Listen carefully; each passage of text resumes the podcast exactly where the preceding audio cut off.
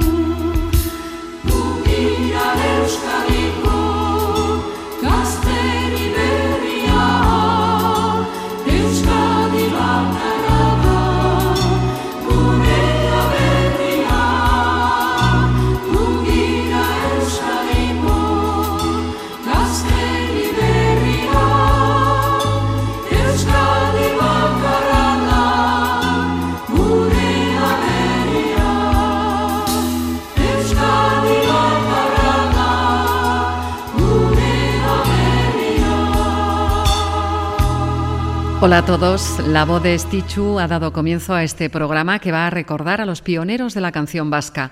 Vamos a dejar para otro espacio a los artistas del movimiento Mairu y nos vamos a centrar en otros cantantes de la década de los 60 y principios de los 70. Si la composición de nuestro primer tema pertenece a Michel Laveguerie, es ahora su voz la que pasamos a escuchar.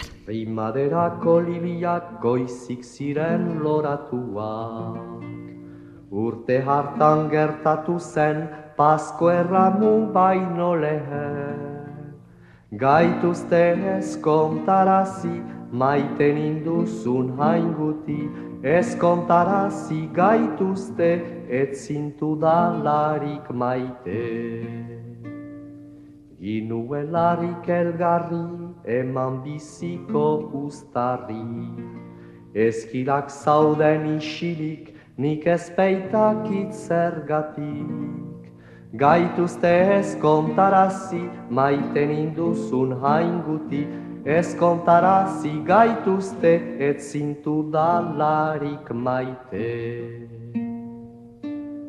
Ez zuten egin boleran, mentura ziren erroman. Ez ziren gure lekuko, ez izanen bataioko. Gaituzte ez kontarazi maiten induzun hainguti Ez kontarazi gaituzte ez zintu dalarik maite Nunbait baldin bada zeru gure haurra da aingeru Aingeru zeruan baina numerik ez ohantzean Gaituzte ez kontarazi, maiten induzun hainguti, ez kontarazi gaituzte, ez zintu dalarik maite.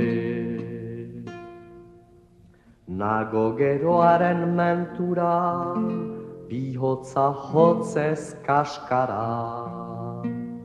Etorbedi primadera, berriz diten kampuak lora. Gaituzte ez kontarazi maiten induzun hainguti Ez kontarazi gaituzte ez zintu dalarik maite Xoriak amoriotan berritzastean pertsotan Leioa dut idekiko amoriua da sartuko. Gaituzte ez kontarazi, elgarrekin behar bizi, ez kontarazi gaituzte, behar dugu elgar maite. Primaderako liliak el médico y político labortano Michel Laveguerie, con tan solo dos discos y ocho canciones grabadas, está considerado como el padre espiritual de la canción vasca. Sin embargo, ya en 1958, los hermanos Robles Aranguiz habían dado los primeros pasos con su grupo Soroak.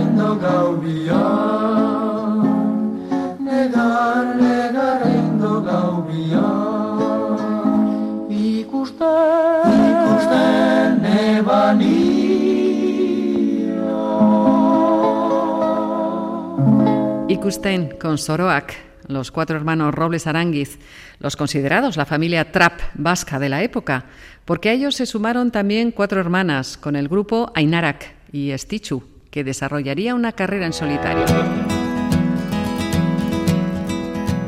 En 1961, el escritor Xavier Guereñu, en compañía de otros cinco escalzales, vieron la necesidad de crear una asociación cultural que impulsase la música y la cultura vasca. Ante la negativa de las autoridades franquistas, optaron por la creación de una empresa comercial llamada CINSA, Coordinación de Iniciativas Sociedad Anónima. Con ella organizaron festivales de la canción en las capitales vascas y editaron alrededor de 50 trabajos discográficos de distintos cantantes y grupos musicales. Uno de ellos eran los Urretxindorrak, el grupo surgido en 1967. Zeruak eta lurrak egin zituana Memori argitzean atos nere Esperantza badaukat zedo horrek emana Kumplitzeko dedala desio de dana Marquesaren alaba interesatua Marineruarekin enamoratua. Deskubritu gaberik bere sekretua Amoriua zeukan barrena sartua. ala disponituri jarri zian biak karta sentenditzeko alkarren berria formalidadiakin jartzeko egia baina lo egon amaren begia amak esaten dio Juanita neria galdu da diotenez Antonio Maria. Ni bilatuko dizut beste bat obia maior asko interes askoren jabia. Hau da lenda biziko esan zenduana jorratzen dutena. Marquesaren alaba kalian barrena esposari osala armeak zuena. Penarekin lerturi Antonio izan akompainatu zuen Juanitak ere izan Naitasuna bazion esan dedan gizan Geroztikan ez zuen osasunik izan. Marquesaren Alaba con los Urrechindorrak, el grupo de Vergara surgido en 1966 y que con sus juegos de voces y melodías ligeras se convirtió en uno de los más populares de la época. También en esta localidad guipuzcoana surgía un año después otro grupo similar.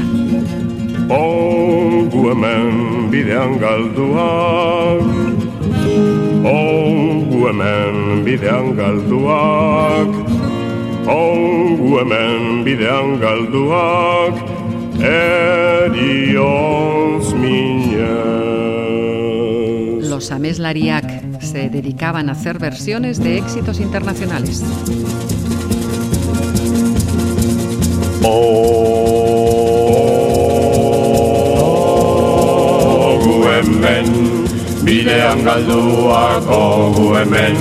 Bidean galduak Ogu hemen bidean galduak Erioz dinez Ogu hemen bidean galduak Ogu hemen bidean galduak Ogu hemen bidean galduak Erioz dinez Obreak kalean biluzik barnea Esperantzik gabe doinua guran iluna barrez. Ogu hemen bidean galduak, ogu hemen bidean galduak, ogu hemen bidean galduak, erioz minez.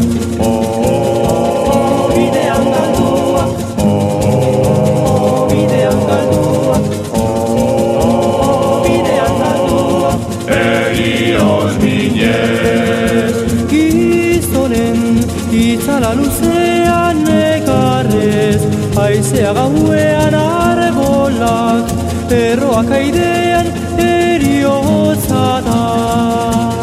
Ogu hemen bidean galduak Ogu hemen bidean galduak Ogu hemen bidean galduak Erioz minez Ogu hemen bidean galduak Ogu hemen bidean galduak Ogu hemen.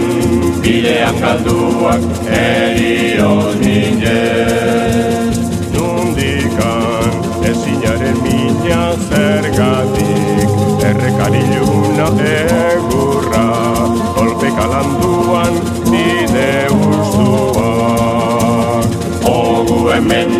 bidean galduak Ogu hemen.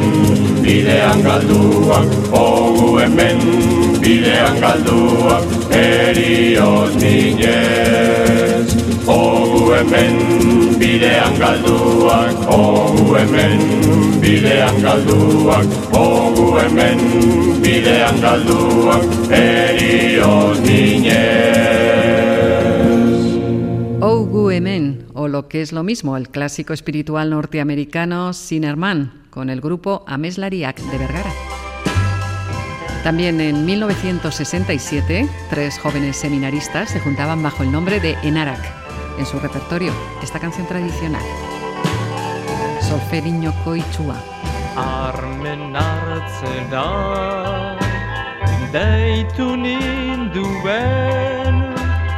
Gazterik zorte etxaiak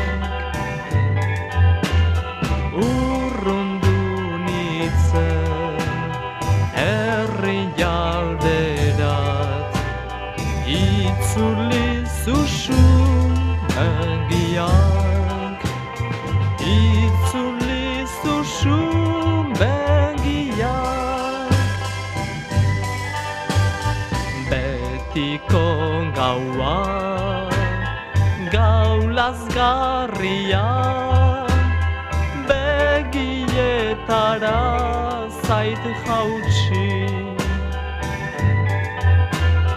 Ene herria Ene lagunak Inoiz ez behar ikusi. Inoiz ez behar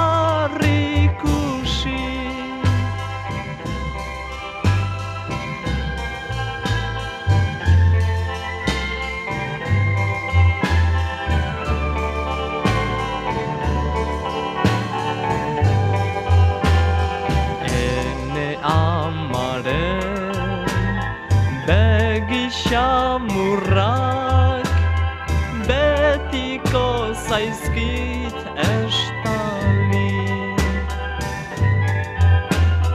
Maite nore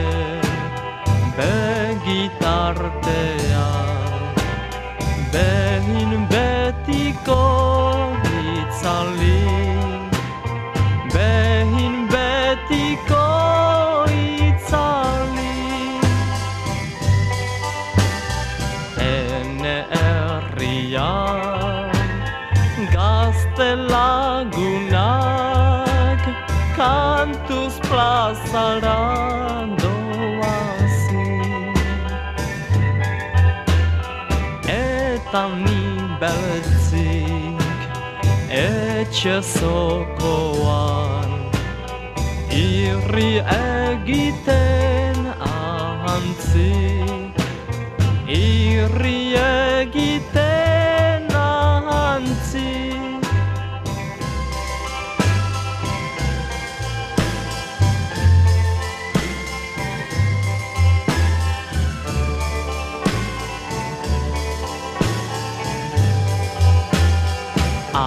aiaskiola jainkoa barka begira zure aurrari.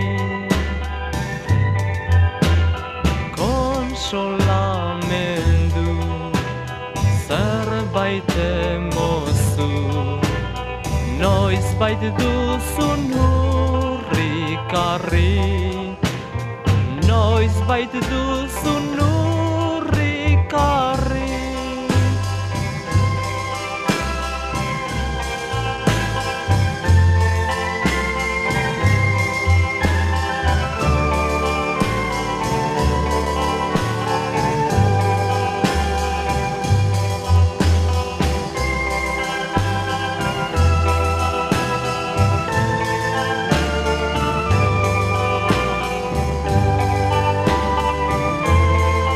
En.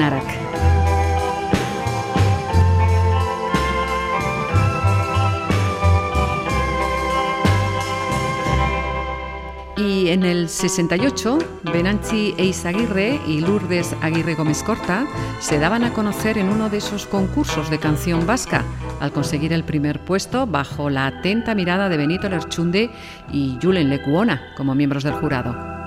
Erlak, Bakarda Dea. Eskerrik gabe gelditu nintzen Gaixo bateri lagunduta. Eriz egonean esaten zidan Nik maiteko zaitut sendatuta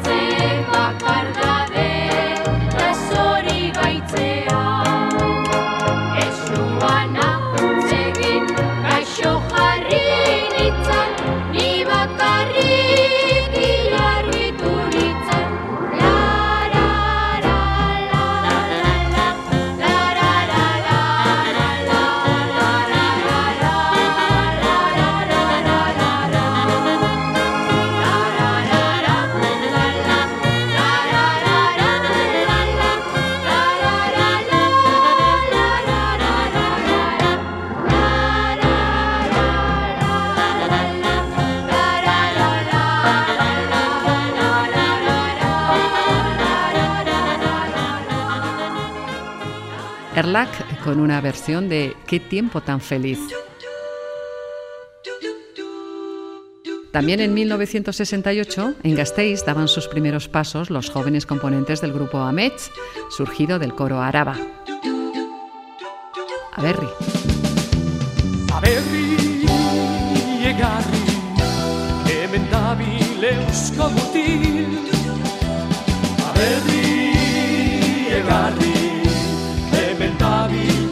eusko mutil. Kabidun izan arren, etxaia sartu, eusko semea gero, jota bestertu. Aberri egarri, hemen dabil eusko mutil.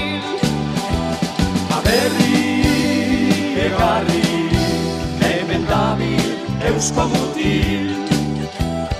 Norko ditzat eman gohan Lotxagaberik Eta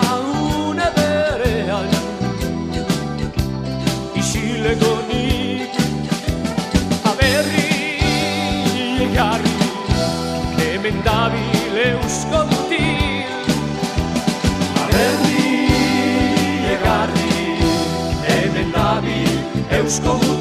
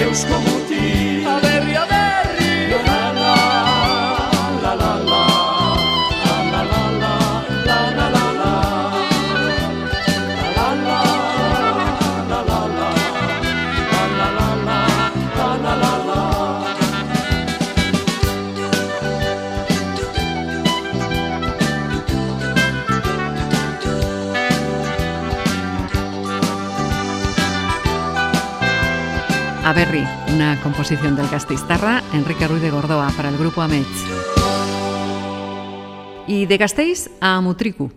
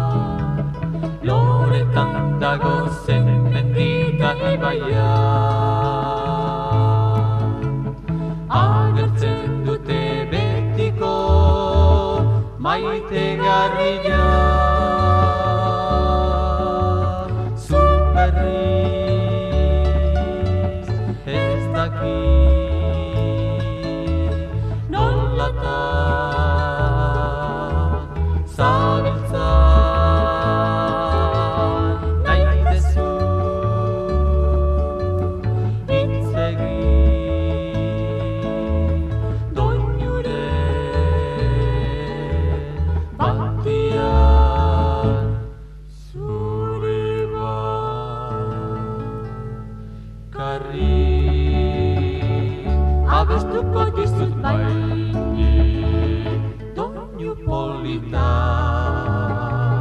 bihotz barruti eskati nabi urruti txoraturi aibestera nio maite zaitu ni maitatzen diran txori Naharraia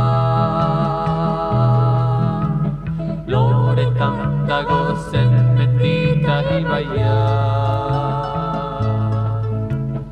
Agertzen dute betiko maite garrilea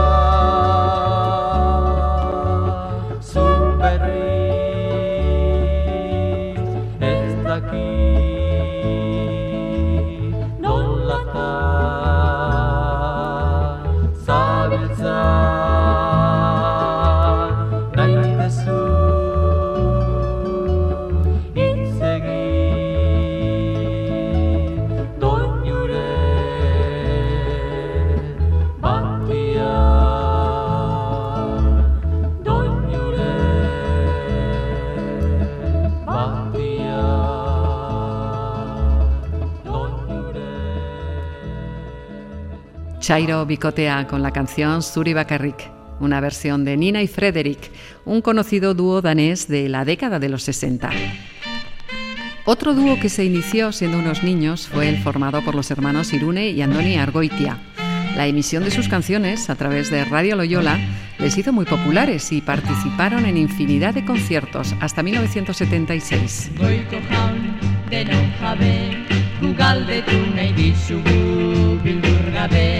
Askatasunik badegun hartzekabez, bizi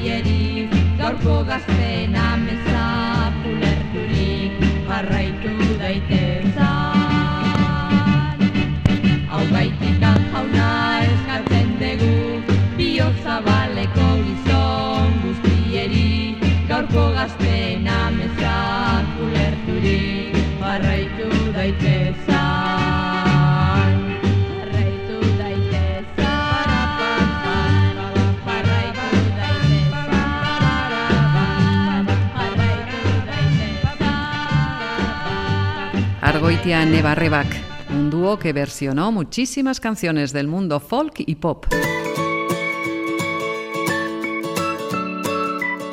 La figura de Luis Iriondo reúne en una sola persona a todo un artista polifacético.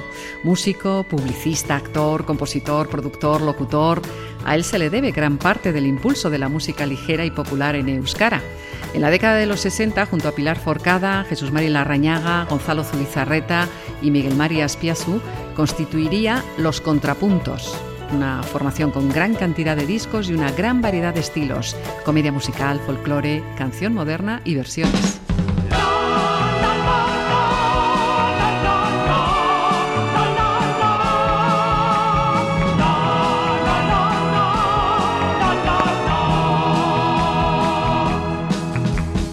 Euskal musikarik onena. Eguzkiaren argia egunero dator Goizaria besten dio gazte naizelako. Dena da bizitzan soinu ta ulerkia Abestia jaiotzan, abestia agurrean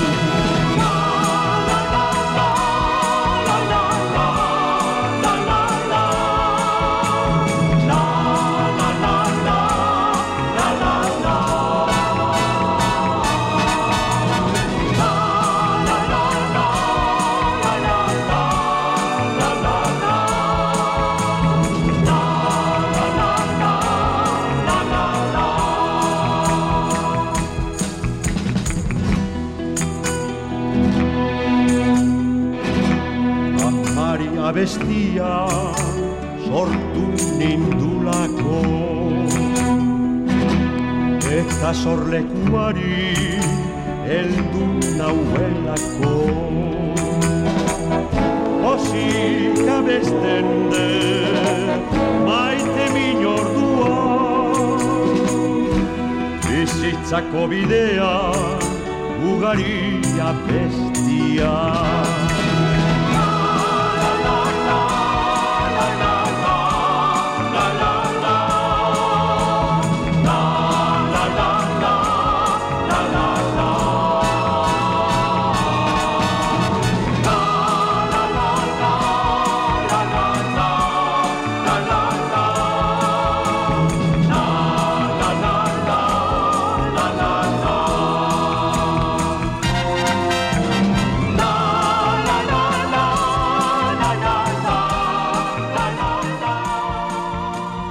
Contrapuntoac, con una versión de La La La, canción ganadora del Festival de Eurovisión de 1968. Al frente del grupo, como hemos dicho, Luis Iriondo. Con él surgirían también una serie de cantantes que pondrían sus grabaciones al servicio de la emisora Radio Loyola, que ansiaba tener un repertorio euskaldún y moderno que poder programar. Y una de estas cantantes es Amaya Aulestia, acompañada por el trío Unai. De un single de dos canciones escuchamos Baita Ez.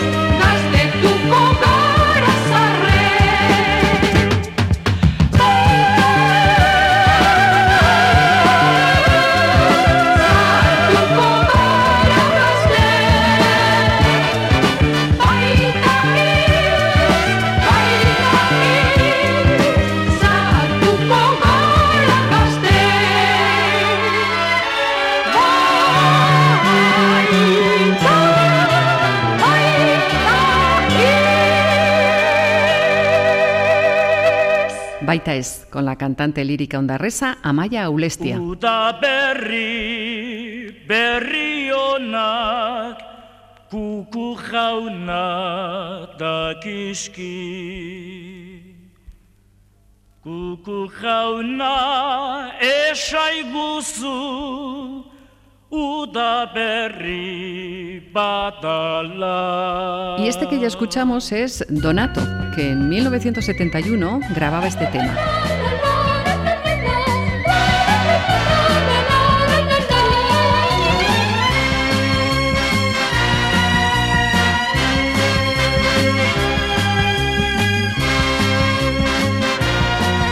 udaberri.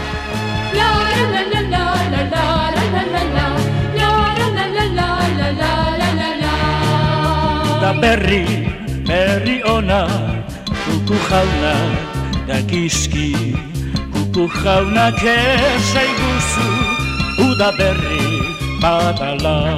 Berri maitea, badu nik hartu nahi, bizitza dutala.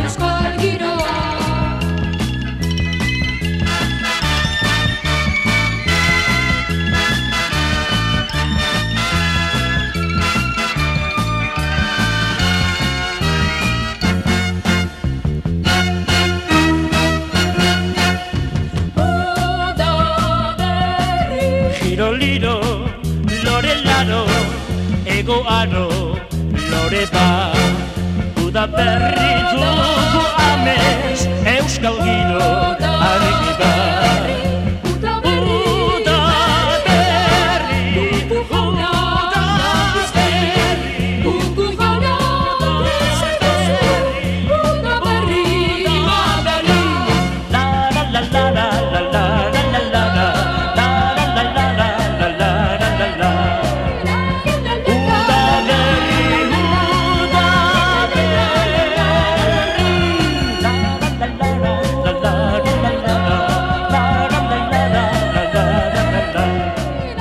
la Donato, el cantante Yeye de esa década.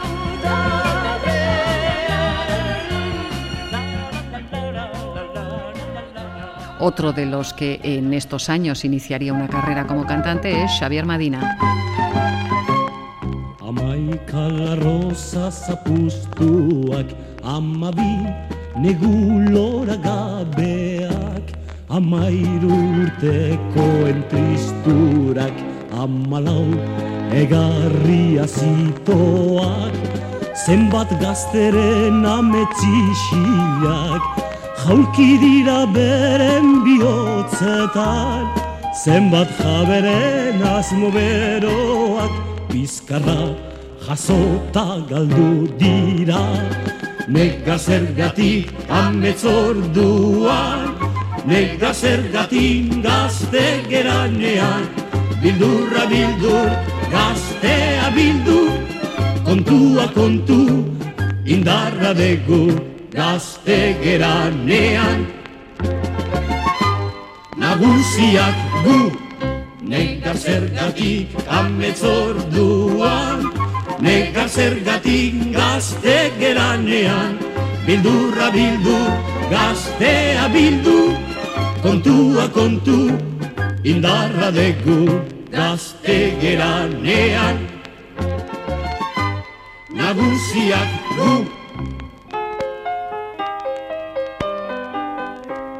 Ama bostezka bide haidean Ama zei negar ordein bekoak.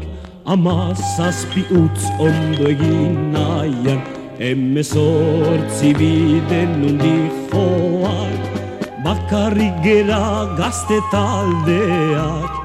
Eskubide gabe oraindikan Aurrekoak zeletan babiltza.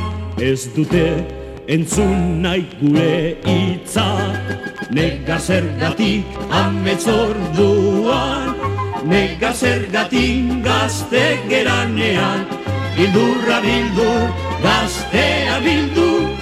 Kontua kontu, indarra dugu Gazte geranean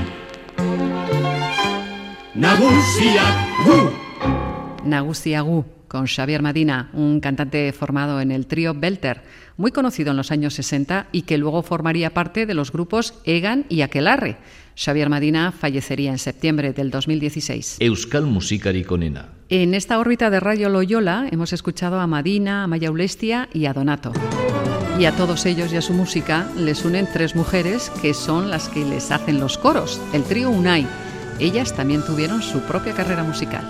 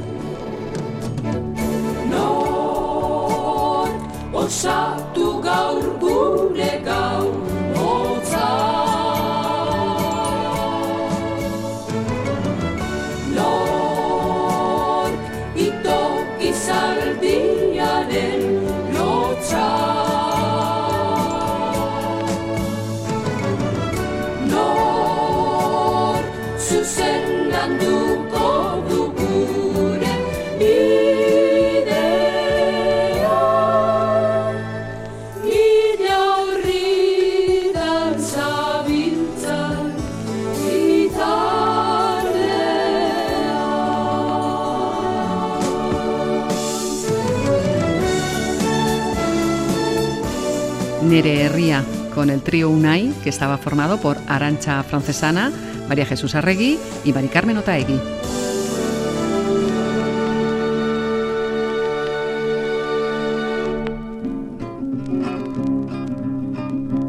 Y vamos a concluir este programa con otra voz de mujer que empezaría su carrera en 1971, Lupe.